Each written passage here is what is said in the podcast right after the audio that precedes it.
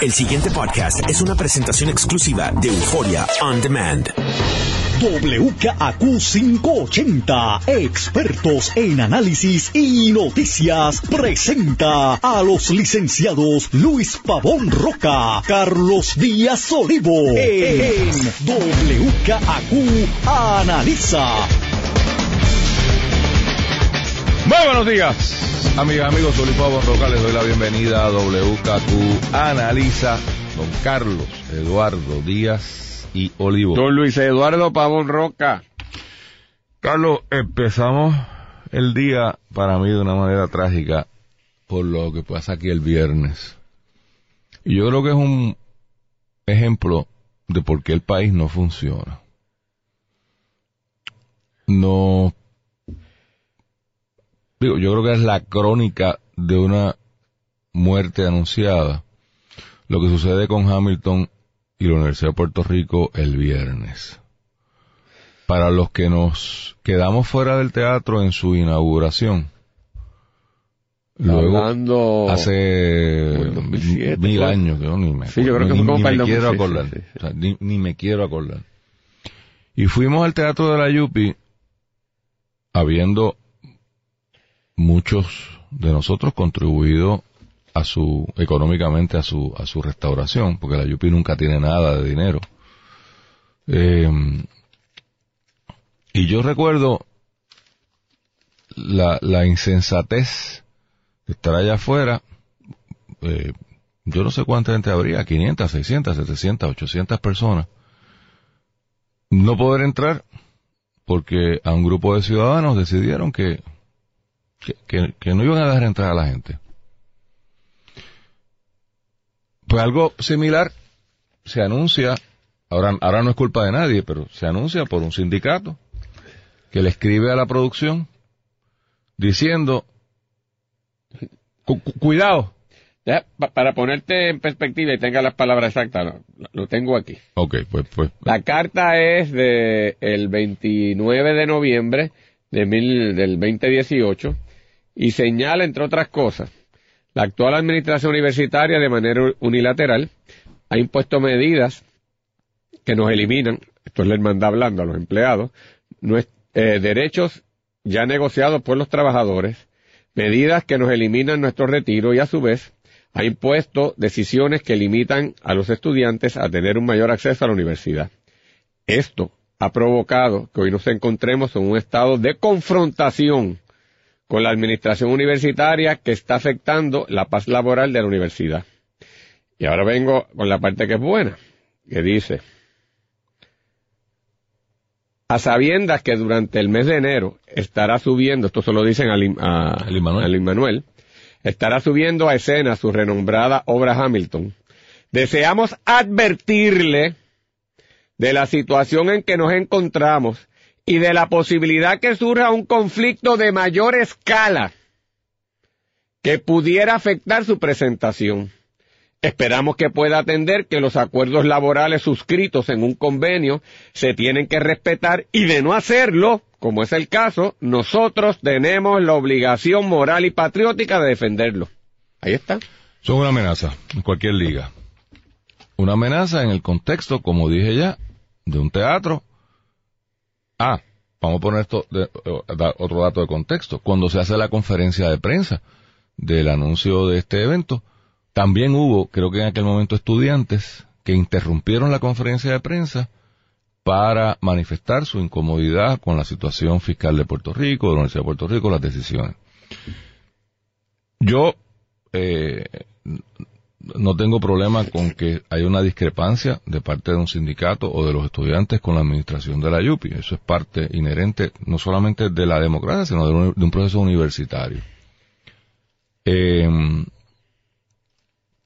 lo que pasa es que en Puerto Rico tendemos a transgredir las líneas y después quejarnos de los resultados. El problema obrero patronal yo hasta simpatizo con algunos de sus planteamientos, Carlos. ahorita lo discutimos si tú quieres. Pero la pelea obrero-patronal no debe matar el negocio. Y esto a veces las uniones se les chispotea. O sea, si tú matas la gallina, pues no va a haber huevo mañana, porque la que pone los huevos es la gallina. Y aquí era una oportunidad, primero que nada, vamos a poner esto en perspectiva. Este señor, a quien yo no tengo el placer de conocer, eh, don Luis Manuel, de sus chavitos estaba restaurando el teatro para ponerlos en condiciones de Broadway. Para los que sean fanáticos del béisbol, esto es como cuando viene Major League Baseball y hay que ponerle el estadio a los estándares, que son los más altos. Así que, primer primera aportación, coger un teatro que María había desmadrado, asegurado por una compañía que está en proceso de liquidación, de seguro, lo, digo porque es otro hecho, y viene un privado y decide, pues mira, yo para aportar, como vengo de mi mundo, y de lo que yo conozco es mi mundo, pues voy a poner ese, ese teatro a nivel mundial. Dos, voy a traer una producción codiciada por todo el mundo. Para el lanzamiento de esta obra en Puerto Rico, por un hijo de Puerto Rico, tenga un impacto en todos los haberes, quehaceres. Más allá del cultural, el turístico, por ejemplo, de lo que estábamos hablando ahorita. Tercero, lo que se recaude de esta obra va para obra benéfica en Puerto Rico. Entonces los genios del sindicato deciden enviarle formalmente a ese tercero, porque yo creo que yo no conozco a Luis Manuel, no sé, su afiliación política y no me interesa. No creo que podamos responsabilizarlo a él de la crisis fiscal de Puerto Rico. No creo que podamos responsabilizar de la mala administración de la YUPI si es que la hay. fíjate que no estoy adjudicando, sencillamente, este es un tercero. Este señor viene a alquilar un teatro. Entonces, les roban a Puerto Rico, les roban a la Universidad de Puerto Rico, se roban ustedes mismos.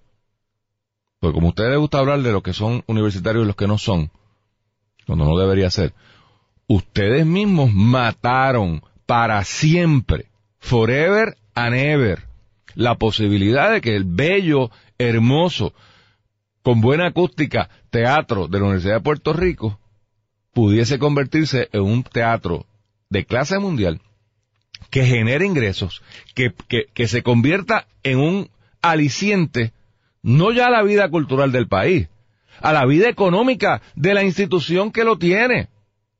Porque como ustedes siguen pensando cómo yo mamo de la teta, esa es la consigna, que el gobierno lo pague todo pues saben que el gobierno está quebrado y saben que esta es una oportunidad tremenda para echarle unos chavitos a la, a la cosa esa de los retiros, para pagar las vacaciones, para lo que sea. Un teatro puede ser un activo. Entonces estos tipos lo que hacen es matar a la Yupi, matar su teatro, afectar el turismo. O sea, es, de verdad que es decepcionante vivir en un país donde sencillamente a nadie le importa nada por la pequeñez y la chiquillada de lo mío. Ah, lo mío. Y como es lo mío, que se fastidie el país. ¿Qué ha hecho la administración universitaria? Nada. ¿Qué ha hecho el gobierno de Puerto Rico? Nada. No sé si puedan hacer algo. Porque es un problema genético, cultural, parente, aparentemente. Pero esta política de la no confrontación y de todas estas sandeces, a esto es a lo que nos ha traído. Luis, estoy totalmente de acuerdo contigo. Quisiera añadir algo más ah, para complementar a tu análisis, que es lo que yo llamaría el costo del silencio. Porque tú has puntualizado muy bien una, no terrible, horrible, desastrosa falla de la Hermandad de Empleados de la Universidad de Puerto Rico y ellos tendrán que cargar con las consecuencias de las cuales no pueden salvarse. Pero la culpa aquí no es nada más de la hermandad es una culpa, una culpa compartida de los universitarios y universitarias y del resto del país. Porque tú sabes qué es lo que pasa. Aquí existe una falsa solidaridad y una falta de verticalidad en la universidad y en el país. Aquí eh, se calla cuando la obligación es denunciar y cuando la obligación es hablar, porque la crítica y la denuncia dependen, Luis, no del acto, sino de quién comete el acto. Porque si el acto lo comete alguien que yo identifico como de mi pensar o de mi sentir o de mi grupo o de mi coalición, yo me callo. Y solamente grito y denuncio cuando viene del otro sector. Y por eso en la universidad se han permitido, Luis, huelgas e interrupciones sin sentido. Se ha permitido empujones a decanos, destrucción de propiedad, restricción a la libertad de una presidenta del, del sistema, a la dura de pelo a una rectora. Y se han quedado callados. Gente que cuando tú hablas en el pasillo de toda la ideología, dicen eso no se puede permitir. Digo, pues te vamos a decir, ah, no, yo no puedo decir eso porque imagínate, no, no tengo una solidaridad con los... Pues coja solidaridad. La verticalidad es, verticalidad. Lo que está mal está mal, no importa quién lo hizo. Pero aquí se es selectivo. Entonces en la universidad y en el país hemos adoptado esa postura. Y si tú eres de los míos, yo me callo. Así eres de los otros. Pues, y si tú criticas y estás en contra mía, te voy a destruir. ¿Quieres el análisis que hacíamos los otros días? Pues ahí lo estamos viviendo. Entonces, la universidad, donde debe, se habla de la diversidad, los que hablan de la diversidad persiguen la disidencia, persiguen la diferencia, hablan de tolerancia y son los menos tolerantes. ¿Y saben lo que han hecho? Han convertido a la universidad en un, en un, lugar inconsecuente, impertinente, que vive de espaldas al país y al mundo. Vive de fondos federales, punto. De las becas. Pero es que ya al país no le importa la universidad y no le puede importar después de lo que ocurrió ahí. Es más, yo tengo una cita del señor padre eh, del Inmanuel, que le hicieron una entrevista a fondo en el periódico del Nuevo Día y cuando habla de... Es el productor de todo este evento. De toda esta cosa. Y que ha, sido más elegante que el cara bregando con esto para tampoco echar más heridas en la, más sales en las heridas que... Es que yo creo que fundamentalmente ellos, yo no los conozco, pero yo creo que fundamentalmente deben estar solidarios con los sindicatos y con los estudiantes. No es un, no es alguien naturalmente enemigo. No, no, claro que no. Sí, sí, Por eso, o sea que. ¿Cómo se quedó esto? Después de lo que pasó, mira qué elegante. Él dice, al final, la Universidad de Puerto Rico tiene un nuevo teatro. Porque, como tú dices, hubo una inversión de, de, un millón de dólares de un fondo flamboyán que se, se trabajó aquí. Y los estudiantes de humanidades y de teatro tienen probablemente el salón más caro de la Universidad de Puerto Rico para que puedan ensayar y puedan utilizarlo en sus quehaceres. Bravo, hermandad, bravos amigos y amigas de la universidad. Nos quedamos con el salón más caro de la Universidad de Puerto Rico para que se utilice de salón de clases. Lo que debería hacer era abrir la universidad a la sociedad y al mundo. Se ha convertido en un lugar inconsecuente que quién demonios va a ir a la universidad a hacer un evento. Por ese es el problema. ¿Quién va a invertir? ¿Qué gente va a dar donativos a la universidad? Ustedes los, los desalientan, los destruyen. Es decir, la crisis de la universidad que vive, que es seria y que es autoinfligida, pero ahora que, hace falta el, el, apoyo del resto del país, al resto del país le tiene que resultar inconsecuente si, si los mismos universitarios y universitarias no hacen nada y se quedaron callados y se han quedado callados en el pasado. Pues hay que asumir las consecuencias. Y esto pasa en el país con todo, Luis. Nos quedamos callados y calladas. Ah, porque el que lo digo es de mi partido, o es de mi colectivo, o es de mi federación, o es de, mi, partido, o es de mi iglesia. Pues, ahí está el costo. Está pasando en Estados Unidos con Trump también, no te creas. Correcto, Pero ahorita volvemos a eso. Pero ahí está el, el, y déjame decirte, el daño me parece irreparable. No hay forma y ya ellos ah, y después quisieron anunciar un, la hermandad, un voto de huelga, que ya aparentemente lo van a implantar el semestre que viene para que acaben de fastidiar la universidad. La universidad no la va a matar la Junta de Control Fiscal, no es el PNP, no son los populares, no han sido las politiquerías, son los universitarios los que la van a matar. Y la masa ya esto no le importa más a nadie, desafortunadamente lo digo con un dolor, nos debería importar a todos nosotros. Pero que alguien va a importarle cuando tú ves esto. Se encerraron al mundo, le dieron la espalda a la realidad y una tragedia lo, para que pongan esto en perspectiva, o sea, la, el efecto que hubiese tenido, obviamente es especulativo. Eh, Manuel es como que la, eh, eh, la pequeña estrella de Broadway en términos de producción. O sea, eh, un muchacho del barrio la pega con una obra de teatro. Era un perfecto desconocido. Digo, había hecho su trabajito, Broadway por ahí. Era un neoyorquino. Y la pega. Luego viene con Hamilton. Y la pega bien duro, bien duro. Usted sabe, especule en su mente. Viene el Manuel a Puerto Rico, hace 10 funciones, qué sé yo cuántas funciones iba a hacer. Son un éxito total. Vendido. Un éxito económico. Gente entusiasmada en ir a la universidad. Bill Clinton creo que venía por ahí, o Obama. Lo había invitado Obama, Oprah el Winfrey. El tipo se mueve en unos círculos interesantes, ¿no? O sea, sus panas, sus panas son sus panas. Hasta, hasta para llamar la atención a la crisis de la universidad y hasta para poder hacer una protesta distinta, elegante, pensada, no de bruto. Pero, ¿sabes? Que yo no... a eso es a lo que voy, Carlos. Pero vamos a la parte empresarial. Es tan triste, tan desafortunado. La parte empresarial primero. Yo soy productor de Broadway también. ¿Tú? No, no. Yo. Ah, tú, un ejemplo. yo estoy, como yo te he hecho tantas cosas, no, esa no la sabía. no, sería un proyecto para el 2019. No, no, no, no. No, no. Yo soy productor en, en, en Broadway. Conozco a Lin Manuel porque es la, la fulgurante nueva estrella del barrio. Y leo que Barack Obama, mira, en Puerto Rico, oye, mira qué lindo, oye, tuvo éxito. ¿Y por qué yo no llevo mi obra para allá? Porque es lo lógico. O sea, cara, no porque tenga ya una atadura emocional, que es el caso de Lin Manuel. O sea, porque hay que recordar. O sea, Lin Manuel viene a hacer eso en Puerto Rico por ayudar a Puerto Rico. A él no le hace, a él le hace falta hacer su obra en Puerto Rico. Vamos, levanten la mano los que piensen que Lin Manuel va a tener un problema si no hace la obra en Puerto Rico. Ya no estaba ni actuando en la obra. Hace años viene por aportar. Hace lo que no hace ningún productor, que es arreglar el teatro. Por lo tanto, el próximo es más fácil. Yo no sé si esto estaba en la mente de Lin Manuel, pero y no, no lo conozco. Pero sospecho que sí.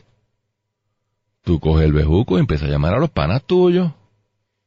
Mira, ya yo arreglé el teatro, acabo de tener unas funciones allí. Chicos, sería bueno que tú ayudases a Puerto Rico, que es mi, que es mi patria. Eh, vamos a montar lo tuyo allí. Una, oye, un weekendcito. ¿Sabes? Eh, eh, Puerto Rico, como destino cultural turístico, nunca hemos sabido explotar eso. Tenemos un festival Casals que hemos abandonado y no se explota turísticamente hablando. Que empezó casualmente en la universidad. Empezó en la universidad, en ese teatro.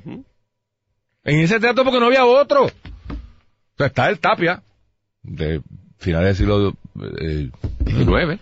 Eh, Yo creo que se hizo a finales del siglo XIX, en 1800 late, para y para atrás, y se ha remodelado en varias ocasiones.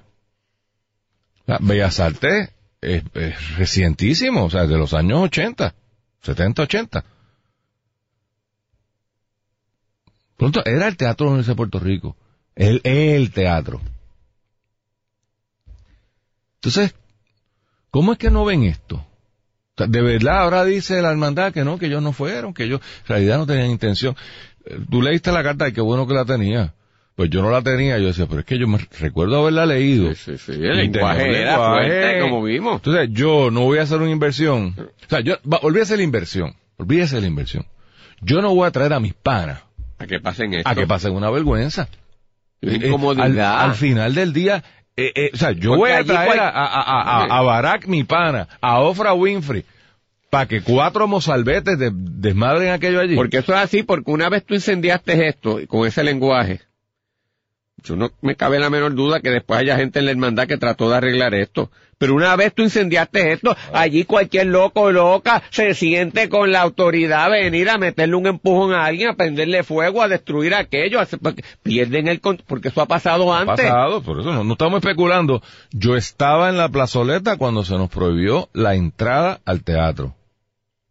Las autoridades universitarias no quisieron, no pudieron, optaron por, escoja lo que usted quiera si le quiere tirar la toalla a alguien. Pero García Padilla no pudo bregar con la situación. Tony era el presidente. No, no, no, no pudieron manejar la situación. Los estudiantes ganaron. O los protestantes no ganaron, ganaron. los estudiantes perdieron. Ganaron en el sentido Lo- lo- De- lo- de lo- esa los confrontación. disociadores ganaron, ¿será? Porque Bueno, no- lo- pero es que los disociadores decían Hay- ser estudiantes No, y pero hay, decían hay- representar hay a los gente que no son estudiantes, hay Ah, sí. profesores, hay gente de afuera de la Por eso, universidad pero- y hubo profesores y estudiantes y gente de la comunidad seria que se quedaron callados. Ah, pero nuevo el problema del Por costo eso. del silencio. Es que no. Entonces, ante esa posibilidad, y yo lo advertí, cuando anunciaron esto, eso va a durar hasta que lleguen allí a pasar un... ¿Tú sabes? Entonces, yo lo que Pues no... felicidades. Felicidades. estén fe- se Y- sienten y- y contentos. yo creo que Felicidades la- la- por lo menos el teatro de la Universidad de Puerto Rico lo acabaron de rematar, pues ya estaba muerto. Y la universidad también, para todos los Y la universidad va por ese camino, pues, y entonces se ofenden cuando uno dice estas cosas. Así porque ahora, ahora seremos castigados por el mensaje, Sí. porque como no les gusta, hay que atracar de nuevo. Y Y, es que- y- y entonces la conspiración del silencio de los otros que deberían salir y traer la cordura dentro de las filas de los que piensan igual que ellos o ellas y es la hacer un mayoría. mejor país, pues no. El pasado podcast fue una presentación exclusiva de Euphoria On Demand. Para escuchar otros episodios de este y otros podcasts, visítanos en euphoriaondemand.com.